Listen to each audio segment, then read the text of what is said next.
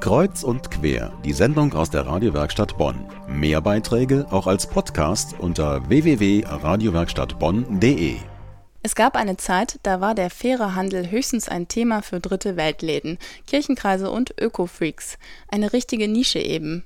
So langsam ändert sich das, selbst Discounter wollen sich den Anschein geben, als läge ihnen das Wohl von Bananen- und Kaffeehändlern aus Südamerika am Herzen.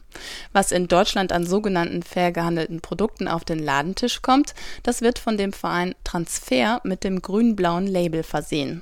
Am Freitag hat Transfer in Bonn seinen Jahresbericht vorgelegt und bei der Gelegenheit hat mein Kollege Daniel Hauser mit Maren Richter gesprochen. Frau Richter, der Jahresbericht für Fairtrade-Produkte auf dem deutschen Markt liegt jetzt vor. Es geht weiter nach oben.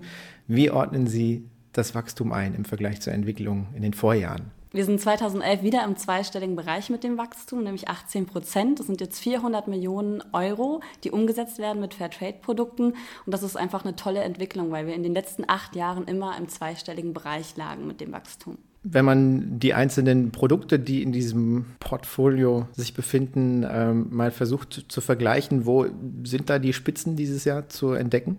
Äh, die Wachstumsmotoren sind sicher einmal der Kaffee, dann die Blumen und die Bananen. Die haben ganz deutlich den Wachstum äh, mit angekurbelt bei den Fairtrade-Produkten. Woran liegt's? Äh, das liegt zu einem beim Kaffee daran, dass äh, Aldi Süd Fairtrade-Kaffee eingeführt hat. Auch bestehende Unternehmen wie Darboven und Gepa konnten das Sortiment erweitern. Lidl hat zusätzlich Kaffeepads angeboten. Das sind einfach dann eine ganze Bandbreite von neuen Produkten, die dann zu einem erhöhten Absatz geführt haben. Bei den Blumen ist es so, dass es Blumen heute auch bei Edeka und bei Netto gibt. Floristen sind dazugekommen. Das war allein ein Wachstum von 12 Prozent bei Blumen. Und äh, ganz erfreulich ist auch, dass wir erstmal wieder ein Wachstum bei Bananen haben von fast 60 Prozent.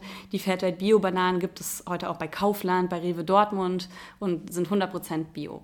Da waren jetzt eine Menge Zahlen drin, eine Menge Namen, Verkäufer. Der Kaffee ist nach wie vor das Produkt, das am, am besten geht. Natürlich auch das Getränk, das am stärksten nachgefragt wird in äh, Deutschland. Sind das mittlerweile Marktanteile, wo dann auch konventionelle Produzenten ein bisschen Angst bekommen?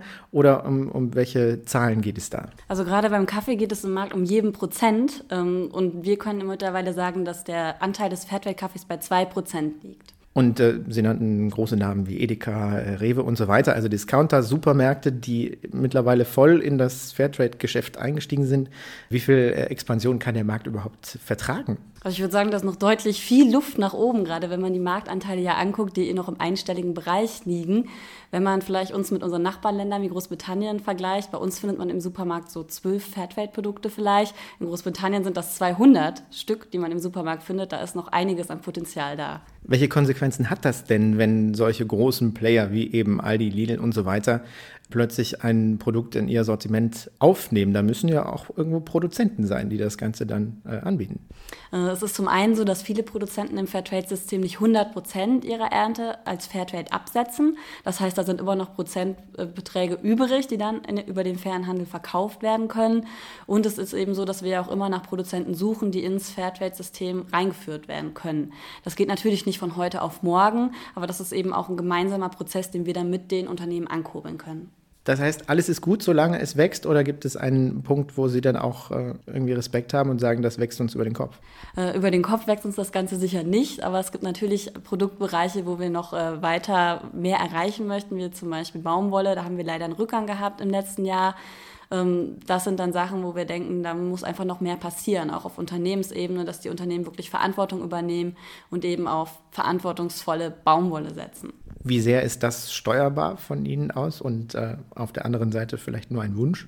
Die Zahlen geben uns ja da recht. Wir sind jetzt im achten Jahr in Folge gewachsen äh, und wir sehen schon, dass unsere Kampagnen, die Aufklärungsarbeit, die wir zum fairen Handel machen, die Gespräche, die wir mit Unternehmen und Händlern führen, fruchten, dass Unternehmen auf uns zukommen und ganze Produktpaletten gerade im Eigenmarkenbereich auf Fairtrade umstellen möchten.